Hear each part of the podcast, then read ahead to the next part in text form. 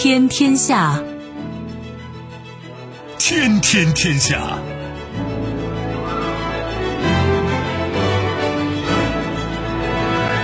历史穿行者，新闻摆渡人。各位好，我是梦露。您正在选择收听的是《天天天下》，和我一起陪伴大家的还有本节目评论员重阳。世界纷繁复杂，新闻随时发生。今天的《天天天下》，您将听到非常关注、非常感动，危急时刻的信任与尊重，史无前例，人类完全利用 AI 发现史上最强抗生素，心急火燎。白宫发布量子网络战略构想，大半在欧，华为 5G 商用合同总数仍居世界首位。敏感时刻，美情报高官指责俄罗斯干预2020大选，助力特朗普。收听我们的节目，您可以使用传统的收音机，也可以使用手机。欢迎使用即时客户端，也可以选择蜻蜓 FM、喜马拉雅 FM 或者是企鹅 FM，搜索“天天天下”，可以收听节目回放以及其他的相关内容。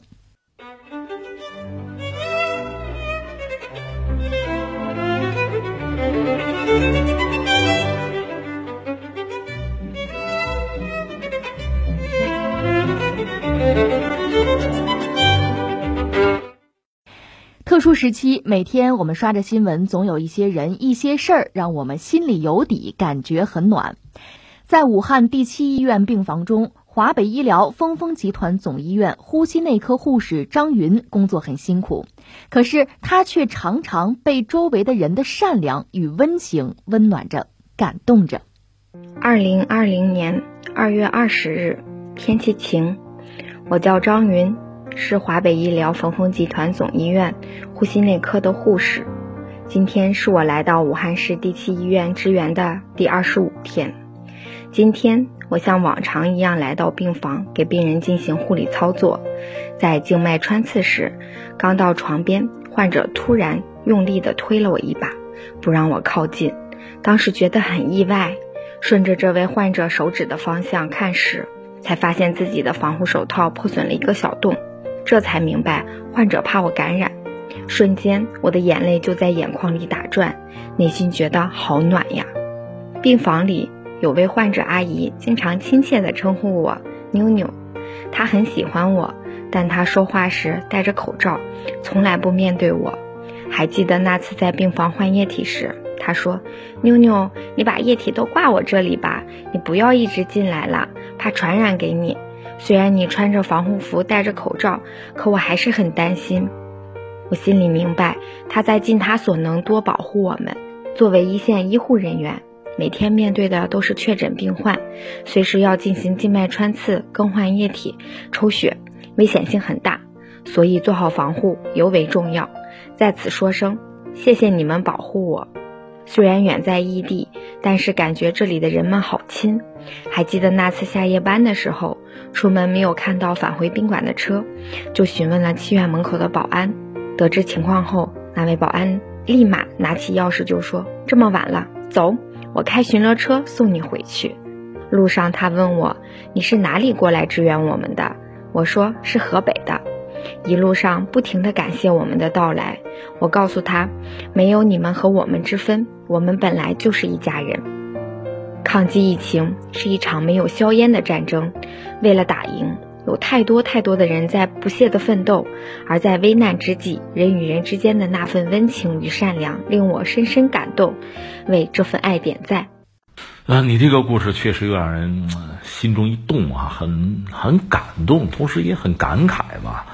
呃，是这样，我最近也一直在关注相关的新闻，和大家一样吧。我看到这么一个，就是方舱医院吧，武汉那个方舱医院，这个现在几乎是大概是国内哈，呃，唯一的能够聚众娱乐的地方。我们加个引号，因为要减压嘛，大家在那儿，不管是这个医护人员还是患者，其实压力都很大，减压嘛，苦中作乐。说这个医患啊，关系非常好，什么小品、黄梅戏啊，这种即兴表演居然都有了。然后呢，中国工程院的。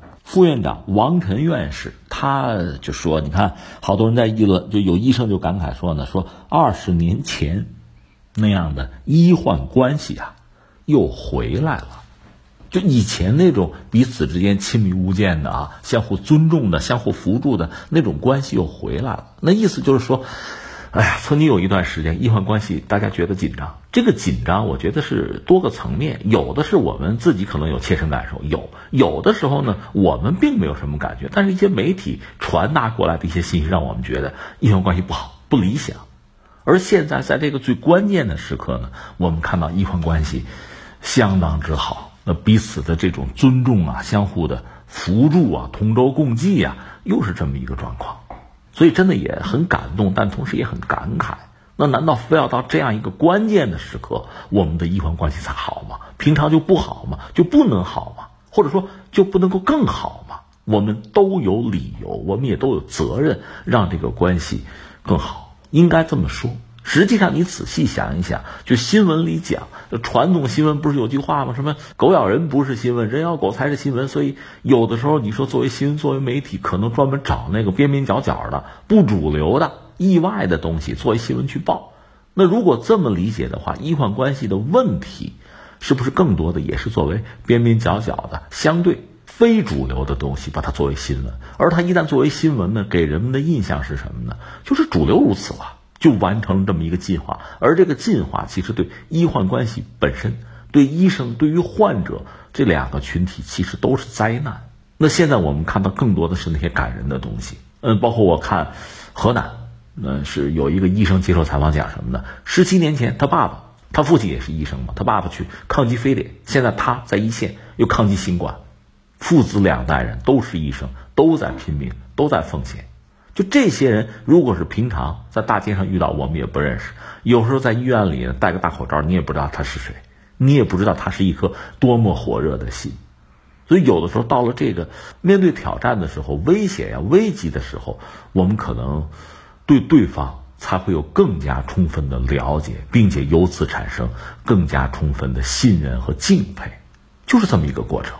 所以我想呢，这次疫情本身对我们其实也是一种教育吧。就是在这个社会上，不同的人有不同的工作、不同的职责、不同的分工，其实都很不容易。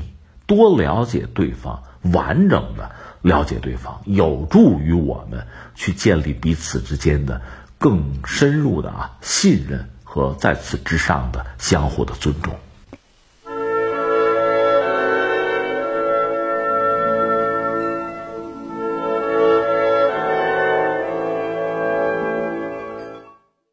麻省理工学院科学家用深度学习模型发现的哈里森抗生素分子展示了前所未有的广谱抗菌能力。这是人类首次完全使用人工智能的方法发现新抗生素。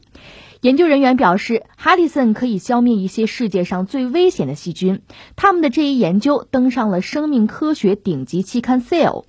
在过去几十年里，研发人员使用多种传统方法挖掘新的抗生素，但是很多时候他们会一次又一次地发现相同的分子，因此新抗生素的发现步履维艰。在这个背景之下，生物医学界急需新的方法来帮助发现新抗生素。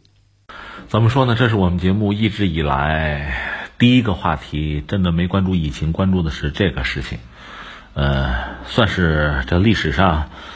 也是第一次吧，就是 AI 人工智能首次发现超级抗生素可以杀死多种致病细菌，我觉得这确实是一个令人关注哈，就是算是标志性的一个事件吧。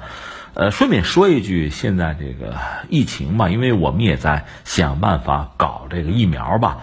最新的消息说，我们现在是五路，兵分五路，最快是四月份。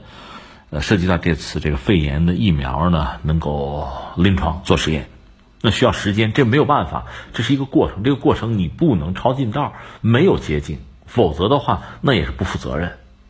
但现在从另一个层面来讲，随着人类技术的进步吧，你看 AI 人工智能呢，现在居然已经用来发现超级抗生素了。这个和我们这次的疫情没有直接的关系，我们先说清楚，甚至没有什么可比性。但它毕竟给人类战胜各种各样的这个病毒啊、病魔带来了一个新的可能性，所以我觉得我们还是要关注一下。它实际上是麻省理工吧，麻省理工的一个团队，呃，这个专家叫柯林斯吧。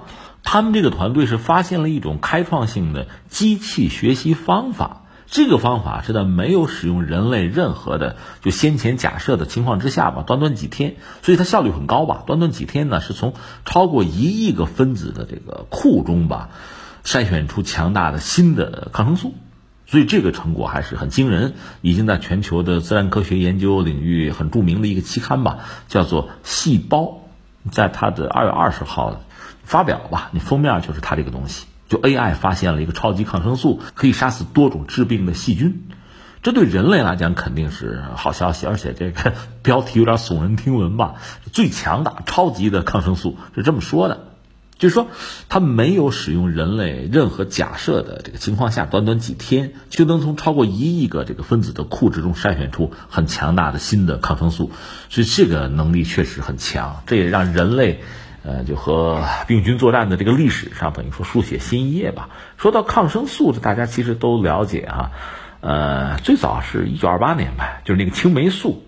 这说到当年在呃，也四十年代，上个世纪四十年代之前吧。呃，因为没有合适的抗生素，所以人类面对这个疾病啊，很多疾病，不管是战争中受伤还是肺结核什么的吧，一筹莫展，没有办法。呃，这说到英国一个叫弗莱明的，后来他给封了爵士嘛。他本身一战当过兵，他也考虑解决这个问题。当时主要对付的就是那个葡萄球菌啊，大家都是一筹莫展。他是有一次很意外，他在自己的那个培养皿里边吧，他有那个葡萄球菌嘛。然后他出去旅行玩去了，过了三周可能回来之后呢，忽然发现呀，这个东西我没有盖盖子，等于说就没有用了，浪费了。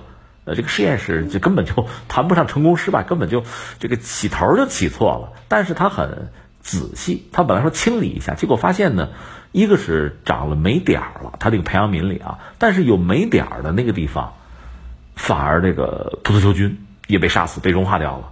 他觉得，哎，这意味着什么呢？是不是在这个霉点儿、霉菌在这儿有克制这个葡萄球菌的东西？那是在一九二八年，等于说他发现了这么一个东西。呃，但为什么刚才我们又谈到上世纪四十年代呢？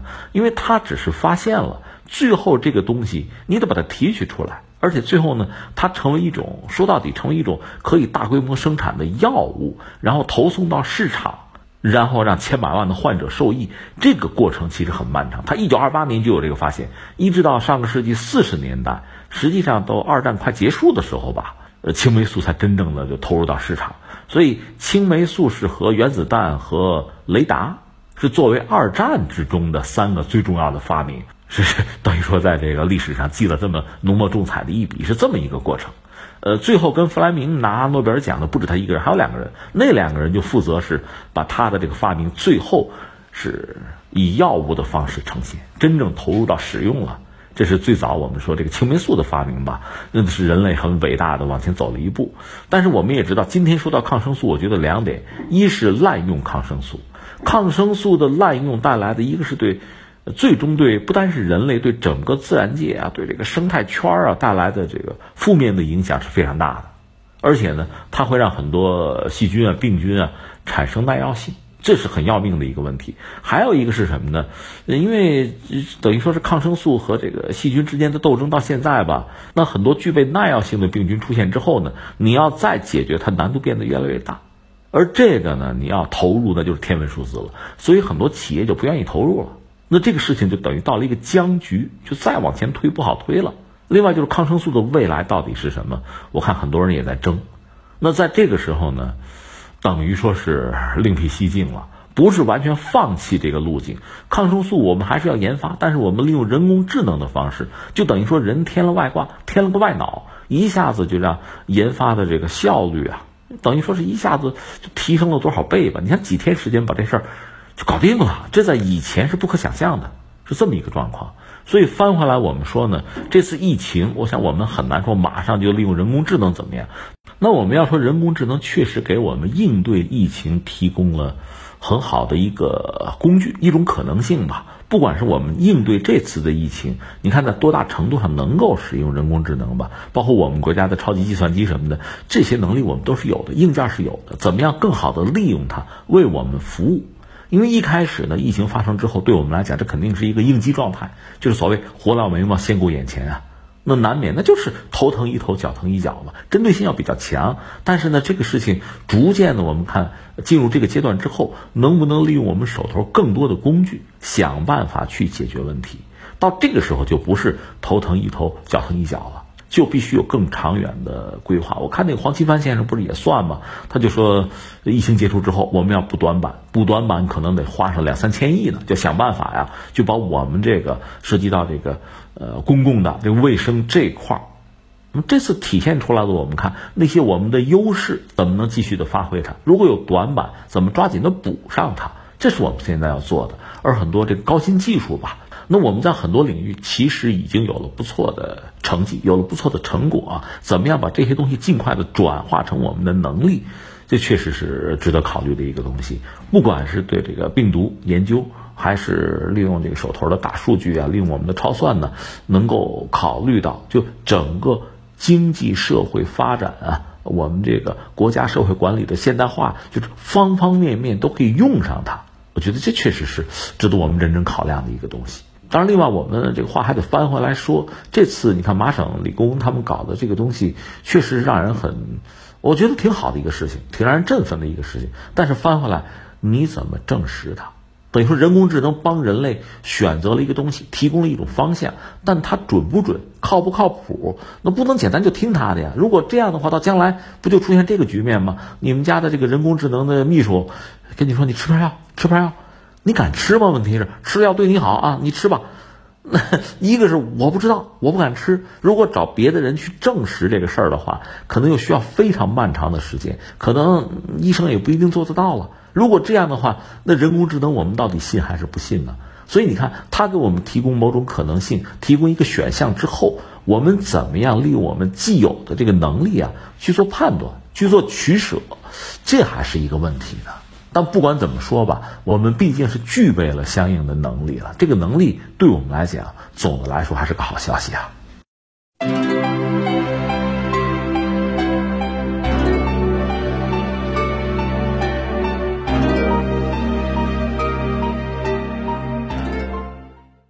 美国白宫网站最近发布了一份美国量子网络战略构想，提出美国将会开辟量子互联网，确保量子信息科学惠及大众。这份文件将量子互联网描绘为一张由量子计算机和其他量子设备组成的庞大网络，它将催化出许多新兴技术，从而加速现有互联网的发展，提高通信安全性，并且使计算机技术发生巨变。值得一提的是，中国科学技术大学的潘建伟团队已经借助墨子号卫星，在2017年打破了世界量子纠缠分发距离的记录，达到1200千米。随后，这个团队又联合奥地利科学家，完成了首次洲际量子密钥分发。这一类的新闻呢，每每会让我感慨，就是我们确实是生活在一个伟大的时代。什么叫伟大的时代呢？就是大国竞争的时代。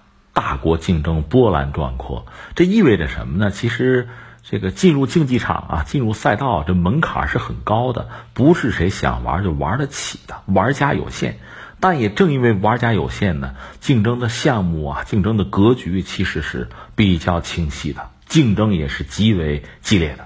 我们现在赶上的就是这个时代，而我们恰恰是一个大国的国民，那我们是肯定要加入这场竞赛的。我们也希望着我们能够加入竞赛，并且获得成功。那翻回来说，你这条新闻吧，这是所谓白宫嘛，美国官方吧，政府他公布了一个构想，就是一个计划吧，关于量子技术的，它是一个发展的战略上的一个构想。现在我们简单的对它做一个就是历史性评价，为时过早。但是我确实，我只能说我自己脑子里马上联想到哪儿呢？一九六一年。当时美国总统是肯尼迪，他是搞了一个太空规划，呃，应对的就是苏联的挑战。大家都知道，二战结束的时候，美国嘛，因为他二战的时候，他他赚了个盆满钵满，不只是在钱上，在国际政治格局之中，他都是一个巨大的受益者。当然，他也有投入，也有付出，但总的来说，他得益更多。所以二战之后呢，美国成为一个全球性的大国，甚至是从英国手里接过了至少是西方的权杖吧，然后和苏联进行冷战。在这样一个所谓形势大好的背景之下，居然在一九五七年，苏联发射了人造卫星，苏联发射人造卫星就意味着一个新的时代——太空时代来临，而这个时代，美国似乎是落后了。实际上，美国发射的第一颗卫星，你去查你就知道，一个是比苏联发射的晚，再一个就是比苏联那玩意儿还小，这就很尴尬了。所以在当时，美国引起轩然大波，不管是从官方到民间，呃，还是从媒体，还是从这个科技界吧，就产生一个巨大的惶恐。就是你想，你想，苏联如果能够把一个卫星扔到天上去，那玩意儿绕着地球转，换句话说，就可以绕着美国转吗？在美国脑袋顶上一圈一圈的，那要是炸弹呢？那怎么办？那就要应对嘛。大国不可能马上就认输嘛。所以肯尼迪他在一九六一年，他有一个就是关于美国太空的这个计划吧。未来十年之内，我们要把美国人送到月球上去，我们还要把他安全的再带回来。肯尼迪我记得是一九六三年就遇刺吧，他就死掉了。呃，最终阿波罗登月完成是在一九六九年，就美国人还是实现了这个计划。但是之所以所谓实现计划，那有这个计划在先嘛？这个计划是小约翰肯尼迪在一九六一年公布的。但后来呢，尼克松上台之后呢，又把他这套东西推翻了。尼克松玩了个邪门的，就是那个航天飞机。呃，航天飞机现在事实证明不是一个很成功的一个思路。那再说了，但是美国当时搞了一个航天的规划，然后呢，真是举全国之力去实施了阿波罗计划登月。就这么一个事情，那现在我们就说，呃，现在美国这个所谓关于量子技术啊，这个战略的构想，能不能和当年他那个肯尼迪的航天的计划相提并论？这我们肯定是不知道，没法做判断。但是我确实想到了那一幕，想到了那一年。呃，翻回来我们再说，美国人他之所以有这样的一个宏大的构想。他不能输，他绝不想失败。那他也谈到了自己曾经的辉煌，就是互联网时代。今天我们使用的这个互联网，坦率讲，呃，那主要是美国人搞出来的。呃，时间应该是在一九六九年吧，就是阿波罗登月那一年。呃，阿波罗登月本身呢，它是一个结果，就是我们刚才讲美国那个太空计划最终有一个结果。但与此同时，也在那一年还发生了一件事情，就是当时。美国的加州大学洛杉矶分校研究生的团队，还有斯坦福尔研究所，他们的一个团队是把计算机和计算机连接起来，建成了所谓的阿帕网。阿帕网就是今天互联网的前身啊，这是美国人搞的。一九六九年，呃，那时候大家只盯着登月这个事儿，大家不是很在意。实际上，我们知道登月对人类的影响，我个人以为还真的不如互联网对人类的影响大，这是实话。呃，当时嘛，美苏冷战。呃，美国因为在半导体这个领域比较发达，我们昨天还聊到，像肖克利他们已经拿了诺奖，就是半导体作为一个产业逐渐的发展起来，然后就会有什么二极管、三极管啊、集成电路、超大规模的集成电路，就这么一路就推下来了。一个是在商业上，这意味着巨大的成功；另外，确实在技术上，特别是在美苏冷战背景下这个对抗，那在技术上美国是享有一定的优势。但是因为是冷战，双方又都有核武器，所以美国人担心。就被人家连窝端，那怎么办？就是鸡蛋不要放到一个篮子里，那就是它的这些关键的节点、技术啊、人才啊、设备啊，就不要在一起嘛，在全国分布。但分布之后，你怎么联络呀？最简单、最直接的物理的连接方式就是用这个数据线吧，用缆吧把它连起来。阿帕网就这么诞生的。最后，呃，几经发展就成了互联网。互联网对我们今天对整个人类的影响。是非常之大的，在这里边，我们得说，美国人确实是先干了这个事儿，他走在前面，不单是他拿一根线把两台计算机连在一起，相关的整个产业，它不光是商业利益，到现在叫芯片嘛，半导体这个行当，这个产业，它依然是知世界之牛耳。所以，呃，整个互联网，从包括计算机吧，从最早的这个创造啊、发明啊、使用啊，整个这个过程。其实它受益无穷，一方面我们承认这确实推动人类文明的进步，但是在整个过程中，美国是一个受益最大的国家，可以这样讲。而且因为它掌握着比较先进的技术，另外在当今这个互联网时代呢，它掌握了一些核心的工具吧，这样确实让它有非常多的明里或者暗里的收益。呃，随便举个例子，比如那个根服务器，这我们都知道。前段时间我们也讲，就是目前我们讲这个互联网，它有所谓这个根服务器。这根服务器呢，那就是美国人搞嘛。一个是主服务器，再加上十二台辅助的这个根服务器。那主服务器肯定是在美国自己家里吧，然后剩下的这十二台里边还有九台在美国，然后呢，呃，欧洲吧，就是英国、瑞典各有一台，然后亚洲日本有一台，就完了，就这些分布。那你要再搞，你只能搞那个镜像，镜像在全球可能超过一千台吧，中国一些大城市都有，但是这肯定不是它那个主服务器啊，这是基于那个 IPv 四吧。这个是我们讲这个跟服务器的这个状况。那美国基本上一股独大呀，这个状况到现在其实遇到了麻烦。这个麻烦是两个，一个是什么呢？原来的那个规模快到天花板了，玩不起了。再往下玩，那整个就是速率要变慢嘛，代价会很大。再一个呢，确实，呃，计算机啊，包括网络技术发展到今天，其他很多国家、很多经济体也会有自己的诉求吧。所以现在基于这个 IPv 六。不有一个雪儿计划吗？中国在力推，也在局部的主导这个事情，就是呃，所以跟服务器那是不是在全球要重新的分布，就不是美国一股独大了？那这个当然肯定对全球来讲是一个好消息，就是大家利益会更加的均衡吧。呃，另外整个这个计算机服务啊，网络服务本身也会更可靠、更安全，而且效率更高。问题在于，这客观上等于削弱了美国一直以来的权利和其他的利益。这从美国这个角度讲，恐怕也会怅然若失。这是我们讲基于目前的啊这个互联网，而且这既然是一种技术，它必然会从一开始的这个萌芽勃兴啊，到如日中天，到最后逐渐的会日薄西山，会走下坡路。那新一代技术，大家公认就是这个量子技术。所以你看到美国现在。要重振雄风啊！我们曾经在这个传统互联网领域，我们拔头筹，现在我们要啊继续在这个领域知世界之牛耳。美国要表现的、要表达的，无外乎就是这么一个态度。所以你看，他现在出台的这个战略构想，等于说是把这话挑明了。那我要说，这个既不是美国人第一次在这方面有一个官方表述，同时也不是只有美国人看到了量子技术的价值和未来。那特朗普上台以后吧，你看二零一八年吧，差不多美国官方多次表达对量子技术的这个关切，各种关切，各种投入哈，呃，各种号召啊，表各种态。这次是比较集中的，就是官方嘛，以这种战略构想的方式，比较提纲挈领的把自己的态度拿出来。这个态度一个啊，这个很重要。第二个，我要争第一，而且我以前在互联网时代我是第一来的，所以这次我还是要做第一。另外，如果说的再具体一点，我不希望你们拿第一，只能我拿第一。他表达的就是这么一个意思。呃，另外，我就是说，其实全世界，呃，主要国家吧，就是在技术上，呃，在科技上，呃，包括在这个经济实力、国家综合实力上，能够一搏的，谁也不会放弃。谁都知道这个重要，就不要说量子技术，就说我们普通人，你说这些年大家一说。数字技术、数字经济，这都是大家很熟悉的词汇了吧？什么大数据啊、数据这类东西，它对我们的生活已经产生了非常直接的影响。往小里说，你自己的工作，你孩子选择什么样未来的专业哈？你往大里说，比如说我所在的单位、我所在的行业，你再往大里说，就是国家经济体之间的这个竞争，都离不开这个东西。这些数据就摆在那，你能不能利用？你可不可以收集去分析？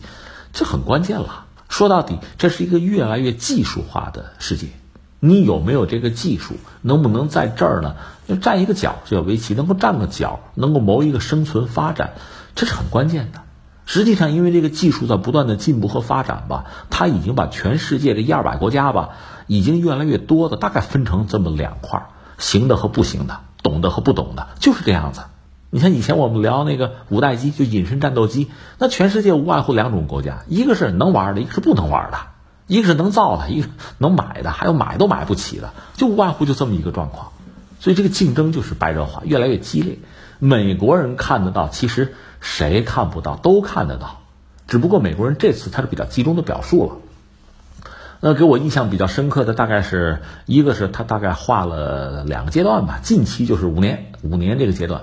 往远期就二十年这个周期，它里边强调了一些东西，其实就是其实我们都熟悉，比如互联网这个词儿前面加上量子两个字儿，像那个中继器呀、什么存储器呀，前面加量子两个字儿，那性质就完全不一样了。另外像这个高通量的信道，这也是基于量子技术的，对吧？还有这种洲际的，这种呃能够天际的纠缠分发。这是基于量子技术，这个我们应该很熟悉。就是潘建伟那个团队，他们不是连那个墨子号卫星都搞出来了吗？那就天机的嘛。我们在这方面确实应该说多多少少就在量子通信，在这个领域我们跑到前面，所以有些人着急了嘛，这咱可以理解是吧？其实我刚才讲，全世界很多国家。呃，包括像欧盟算是国家的一个联盟吧，对这个事儿当然都是关注的。你看现在公开的数据哈，一个是欧盟打算砸上十个亿，就欧元啊，在这个领域想办法要有所作为。另外像俄罗斯，俄罗斯因为经济不是很理想，在这个背景之下，人家说要拿七点九个亿美元啊，有零有整，七点九个亿，他们是想在五年之内真的搞出一个东西来，比如量子计算机，就实用的啊，在这个领域一下子能够。这多少也算弯道超车吧，因为在互联网领域，其实俄罗斯它确实有一些很独门的东西。你比如它的一些这个黑客，他的一些工程师，包括像卡巴斯基杀毒软件什么的，全球闻名嘛，对吧？但是总的来说，在计算机这个行业、这个产业、全球的这个分工的链条上，你很难完全看到他的身影。他这次也想借助这个量子技术彻底翻身。日本呢，这次表现比较保守。他说大概二十年吧，计划二十年的时间，人家要搞出超级计算机来，基于量子技术。那日本呢，我们得承认，在这些领域它有自己独特的优势。另一方面，它也有自己很明晰的短板，因为它被美国捆住手脚了。所以在很多基础的一些技术啊、理论、这研发啊创新上，恐怕它会被美国给约束住。所以他说的比较保守，他说二十年。但是日本一旦放开了，在一些高技术领域，你看他这个拿诺奖的人是不少的，他这个人才的储备是够的，所以他也很可能会有异军突起。至于我们中国呢，之前也就曾经就我们倒没有像美国人搞这种这个战略构想，但是我们以前就公开的看到的一些规划吧，大概也是十年为期吧，到二零三零年吧，我们一个是呢要搞这种广域的。就是这个量子通信的体系，而且它是高度保密的。这个通讯网理论上是根本不可能被破译的，就靠这个量子纠缠、纠缠态这个东西吧。而且我们确实天地之间的实验也在做，做过了，呃，取得了相当的成果吧。呃，一般说来，我们理解主要一个是量子通信，一个是量子计算。量子计算不是前段时间谷歌说已经达成量子霸权了吗？这个我们可能还需要一点时间，但是这两年估计也就做到了。另一方面，量子通信。呃，这个以潘建伟那个团队为代表吧，我们确实也做的相当不错。所以刚才我们说某些人着急了嘛，我们的计划公开的规划说是先搞出这个通信网啊，这是一个保密的啊通信网，在这个基础之上再搞那种充分安全的互联网。到二零三零年，这是我们大概也算十年规划吧。所以你看，全球主要的国家吧，包括这个欧盟那样国家联盟嘛，在这方面都没闲着，都有自己特别明晰的时间表和路线图，都在干。所以说到这儿，你就明白美国人现在搞这个战略构想，一方面确实他真的有这个想法，第二他确实从感情上啊 着急了，他接受不了别人领先，这咱可以理解啊，着急了。嗯，但是着急是着急，情绪是情绪，我还是要说哈，其实这种新的技术啊，颠覆性的技术的出现呢，对于传统的冠军可能未必是好消息，反而对于一些新兴的，甚至是一些不起眼的一些角色、小角色，可能反而是机会。在历史上，这样的故事比比皆是。你比如传统的，就是说，呃，飞机吧，我们说飞机吧，它的发动机。传统的活塞发动机就是螺旋桨那玩意儿啊，那个当年在全球范围内拼的最猛的呢，那是德国和英国。但是谁也没想到，最后杀出来的是喷气发动机。喷气发动机这个东西呢，一开始它诞生一开始，那质量是很差的，那其实也很低劣啊，这性能。你比如德国搞的那个喷气发动机，德国搞的比较早嘛，可能用五十个小时就报废，而且动不动就着火，耗油量还大，呃，而且推力也很小。但是大家知道那是前途，那是未来的方向，就拼命的砸钱，大家就搞。这不前两天我们跟大家聊这个喷气发动机了吗？很多国家一开始，你比如美国，美国在这方面是落后的，后来就从德国搞点技术什么的，这么大自己就做起来了。苏联一开始也不行，从英国搞点技术也把自己做起来了。当然美苏的路数是不一样，大家都在搞喷气发动机。那你说美国现在他又搞六代机吗？他说搞变循环的。就是一个新的概念嘛，变循环发动机。当然，历史上你说这种原始的变循环也有啊，但是现在美国要搞变循环发动机，很多国家又在追。你比如日本，日本公开说我现在也要搞变循环发动机，啊，就是这样子。所以在这条赛道上哈，其实你在前面跑，别人在后面追，你的优势总是有限的。所以现在你比如说在这个涡扇发动机上，昨天我们在聊我们的 C 九幺九嘛，你美国就算不慢了又能怎样？因为这条路其实对我们来讲就是个时间问题，很快我们通了。那你真要想再度领先，在这条路上你已经没有机会了，那怎么办呢？换一条新路。在传统的涡喷涡扇发动机上，你已经没有太多的机会。如同之前在那个活塞发动机做到头了，你再在那儿搞，你再跑跑不了多快了。换轨道，啊，就这么蹦着走。所以现在的传统的我们说，基于这个半导体啊、硅片嘛，就互联网啊这套东西，这技术上讲已经很成熟了。那摩尔定律，你说再有多长时间，可能就就就完全的丧失了原有的那个魔力了啊？可能啊，那怎么办？换吧。就别拿硅片做基础了，那量子计算机嘛，量子成为一个新的平台了，换一个轨道又要领先，但问题在于，越是在变轨的这个时候呢，你传统的很多优势，你的产能啊，你的市场啊，你的全球分工啊，它恰恰可能成为你的阻碍，它会拖累你，让你割舍不了，所以在这个时候有可能，呃，你会落后，反而会落后。嗯，在通信技术上也是这个样子。你看，从一 G、二 G、三 G、四 G、五 G 哈，你看全球这些知名的公司，还记得摩托罗拉吗？诺基亚还想得起来吗？呃，苹果又怎样？逐渐的你会发现，一轮一轮的技术的进步，这些公司曾经风光一时啊，各领风骚，大概有十年吧，然后就泯然众人矣，就是这么一个过程。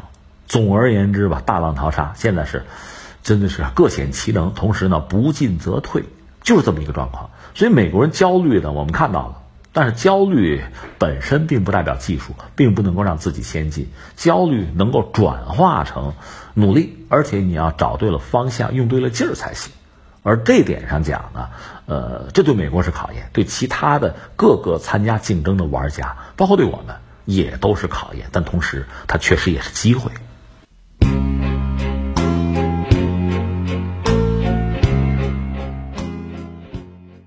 北京时间二月二十号，在华为伦敦产品与解决方案发布会上，华为常务董事、运营商 BJ 总裁丁云宣布。华为已经获得九十一个五 G 商用合同，其中一半来自欧洲。这个数字仍然超过另外两大五 G 巨头爱立信和诺基亚，稳居世界第一。去年五月，美国以国家安全为由，将华为及其六十八家附属公司列入所谓实体清单，仅允许一些公司向美国商务部申请特别许可证，向华为及附属公司进行特定及有限的出口、再出口和转让产品或技术等交易。不不过，上述手段并没有奏效。今年以来，英国、法国、德国等相继表示不会排除华为参与其本国的五 G 网络建设。那这是华为最新的一个状况吧？这个状况让我们作为国人听起来，中国的企业嘛，我们听着还是比较愉快哈，引起舒适哈。呃，聊这个话题之前，我想先说点别的。呃，大家知道前段时间就奥斯卡奖颁奖嘛，有一部韩国电影，我们邻居韩国拿了大奖了，就那个《寄生虫》啊。你看韩国方面报的这个新闻，文在寅就总统专门请那个剧组一块吃个饭啊，说好啊，当然说给国家争光了嘛，而且说对这个抗疫啊，是不是也能够提供一些助力？这是韩国状况哈。翻回来说，美国就特朗普的态度就特别有意思，特朗普就不高兴，说啊。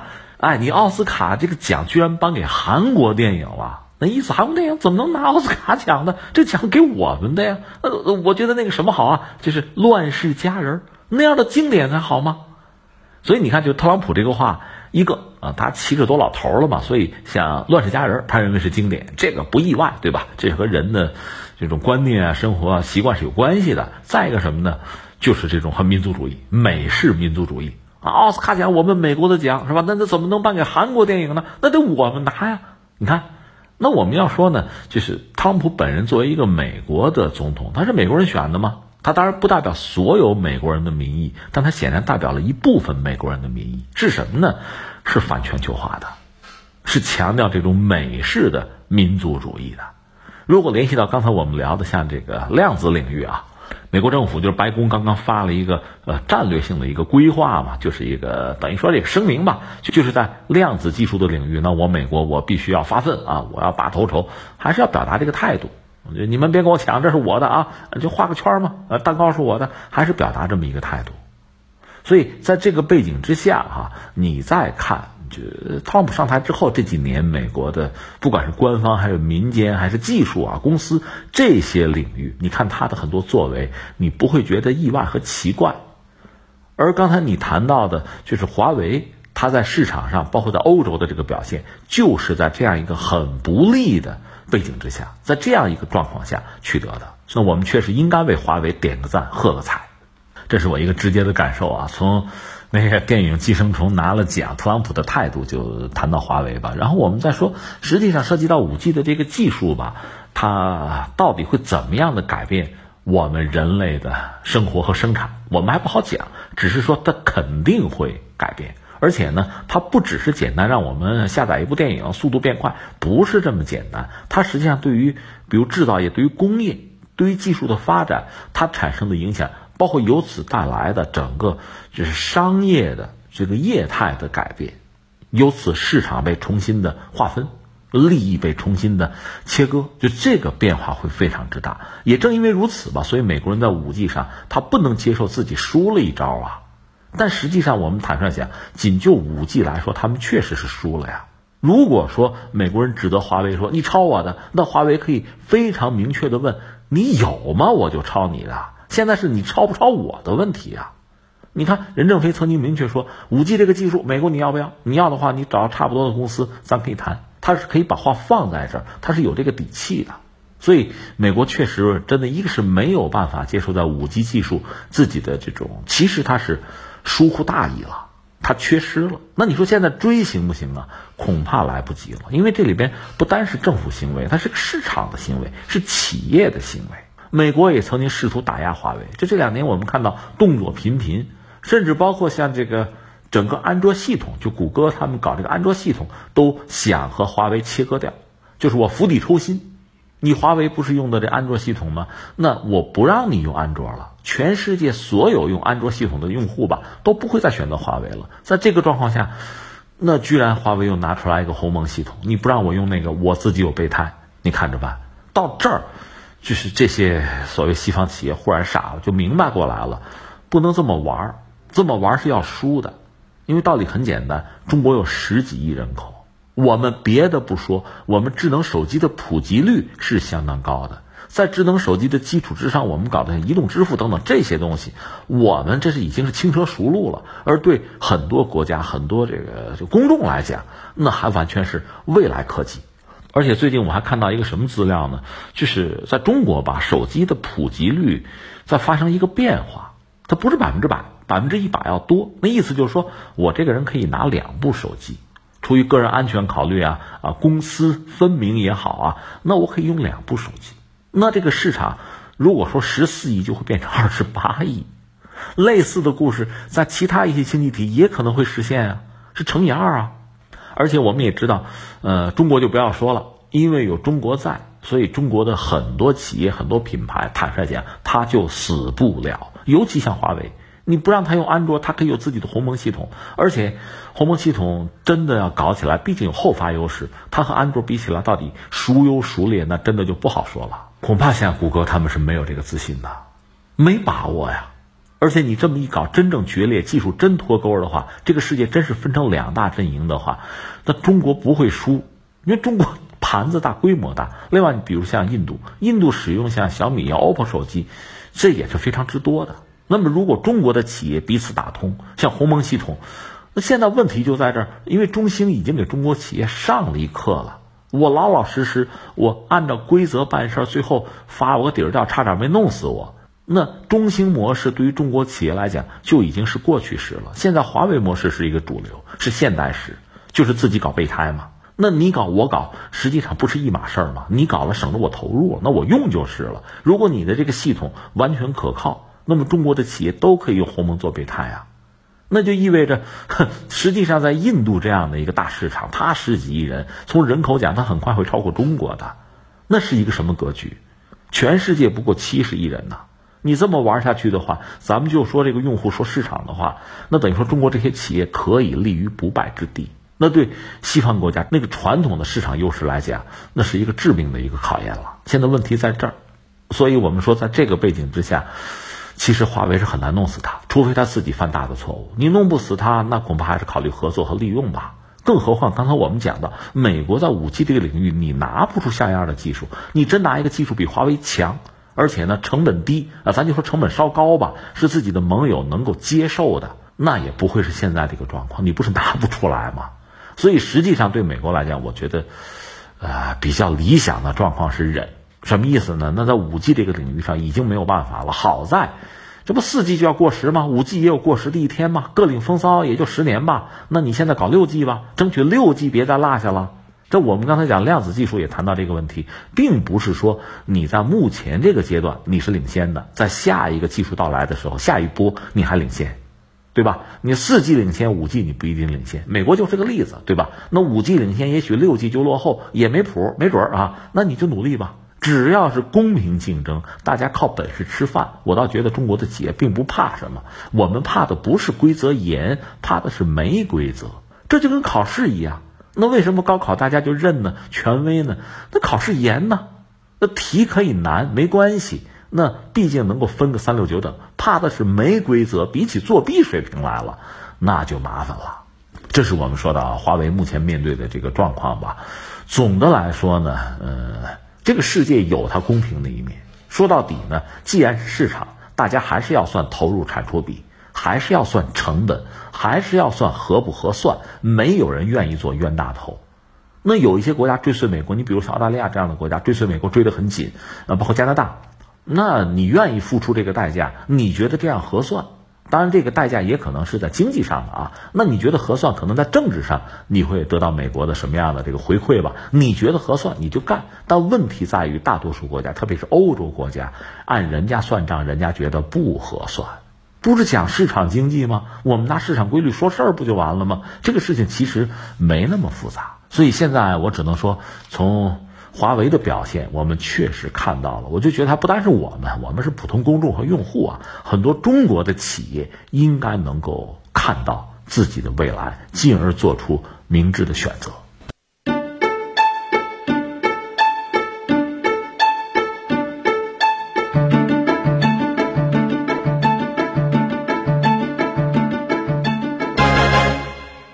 据媒体报道，三名知情人士表示，美国情报部门负责选举安全的最高官员上周向国会议员们做简报时警告称，情报部门认为俄罗斯已经在采取措施干预2020年美国大选，目的是帮助特朗普取得选举。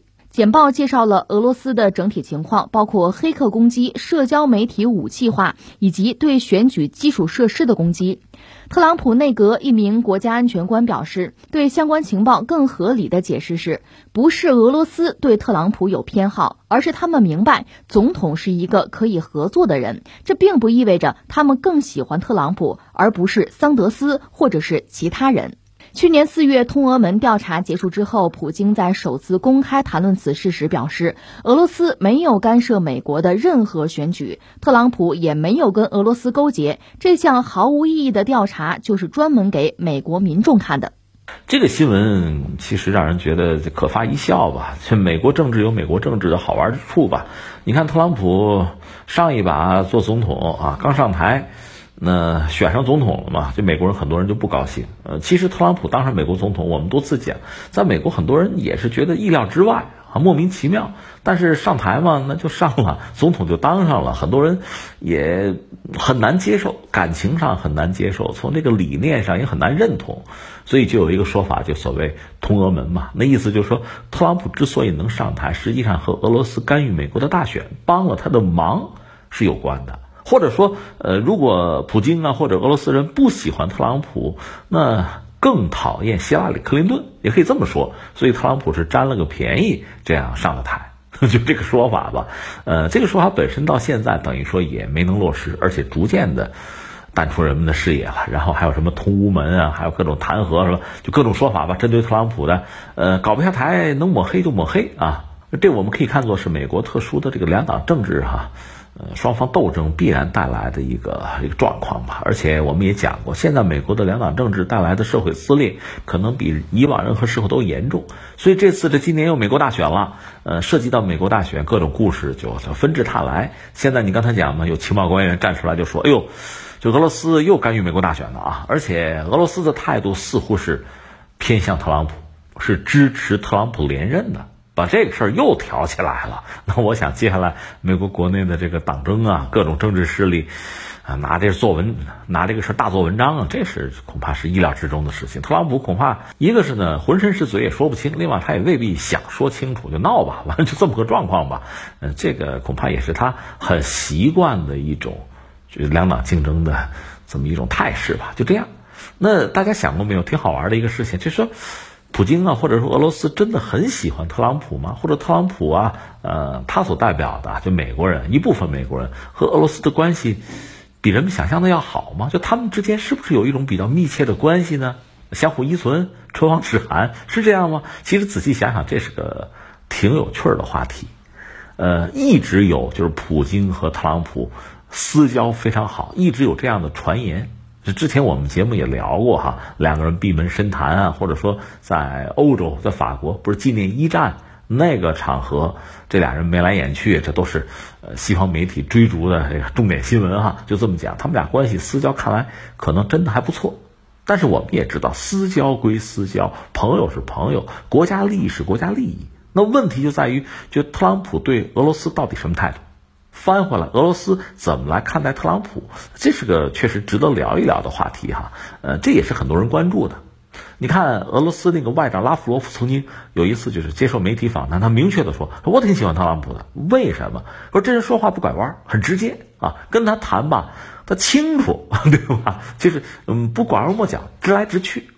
这是他对特朗普的评价。当然，作为外长嘛，这话你就参考着听就是了。”那真实的状况是什么？从特朗普这个角度怎么看俄罗斯？因为他上台之后不也传来一个消息说他要联俄一中吗？这是特朗普这传出来的消息吗？甚至还有人猜说这是基辛格给他出的主意，等等等等。就当时曾经一度这个消息甚嚣尘上，现在可能大家也就不再提了。哎，是不是有联俄的可能性？或者说特朗普对俄罗斯是不是真的情有独钟？坦率讲，应该说是。他自己表达过这个意思。你看啊，特朗普本人他是一个，他等于说是德国移民的后裔，就是他，他媳妇儿本身是东欧人，所以他本人呢对俄罗斯也好啊，他明确的表达过说，我喜欢俄罗斯人啊。但这句话并不意味着他喜欢俄罗斯政府，这是两码事儿啊。但是说他喜欢俄罗斯人，他对于中东欧那边呢，他也可能比较亲近。说到底呢，有人分析说，特朗普其实骨子里是一个种族主义者，民粹嘛。啊，也有嘛，呃，这个在美国国内就有这样的分析。他讨厌奥巴马，除了奥巴马是民主党是前任以外，恐怕从种族上也能找到某种理由或者依据。但这个事儿不能说，因为美国一讲政治正确嘛，你要种族歧视那是重罪啊，谁也不能说。但是谁都明白，特朗普的很多言行啊举动可以看出来，所以他对俄罗斯也好，对中东欧也好啊，他相对来说这个态度，呃，比较温和。甚至很多这个提议什么的带有建设性，呃，有人就愿意从这个角度去理解、去衡量，这是他们的事儿啊。再一个是什么呢？说到底，他判断俄罗斯其实已经不是美国的威胁了。俄罗斯确实有核弹，这没问题啊，军力也貌似强大。关键核弹你又不能用啊。如果是常规武器的话，其实俄罗斯这几年退化的很厉害，和美国之间是有代差的。那就是说，特朗普本人恐怕并不认为，包括他的一些智囊啊，从骨子里。并不认为俄罗斯对美国再构成像样的威胁，和苏联已经不是一码事儿了。你从全球主要经济体从排名来看，俄罗斯排不到前面。经济啊，就是说它的国家综合实力是不行的。从科技的力量上讲，和苏联时代也不能同日而语。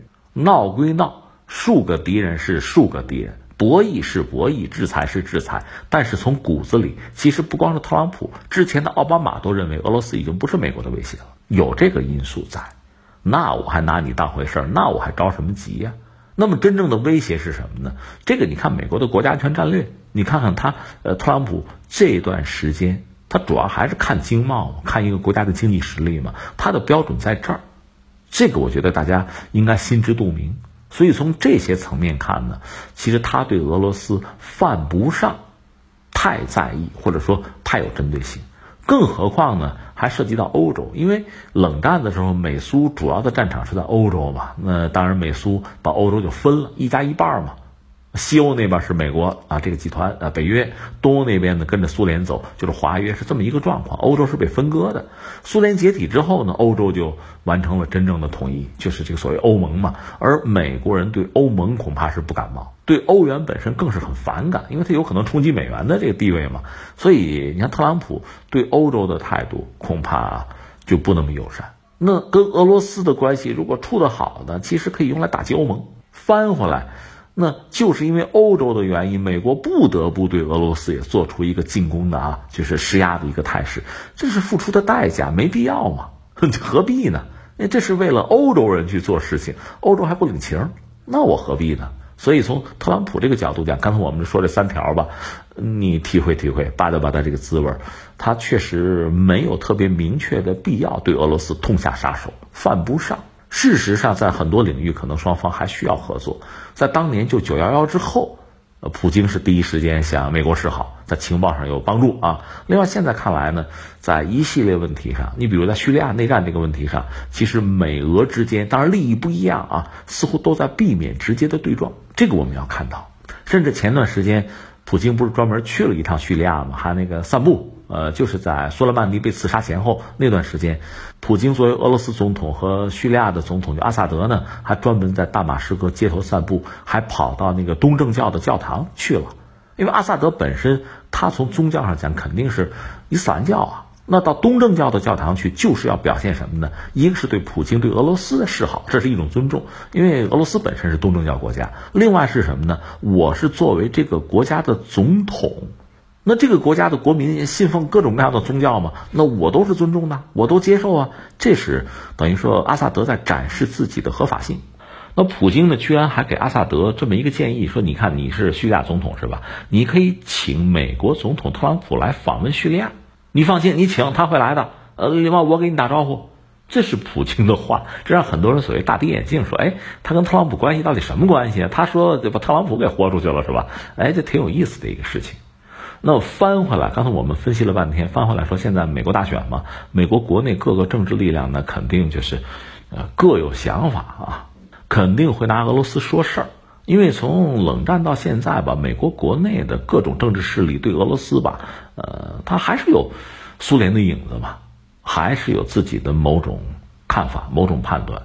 就是在美国国内对俄罗斯就敌视的这些人，可能还是主旋律。你翻回来，在俄罗斯也是这个道理哈。所以拿俄罗斯说事儿，这个恐怕并不意外。至于俄罗斯是不是真的干涉美国大选，那恐怕你要看怎么定义这个干涉。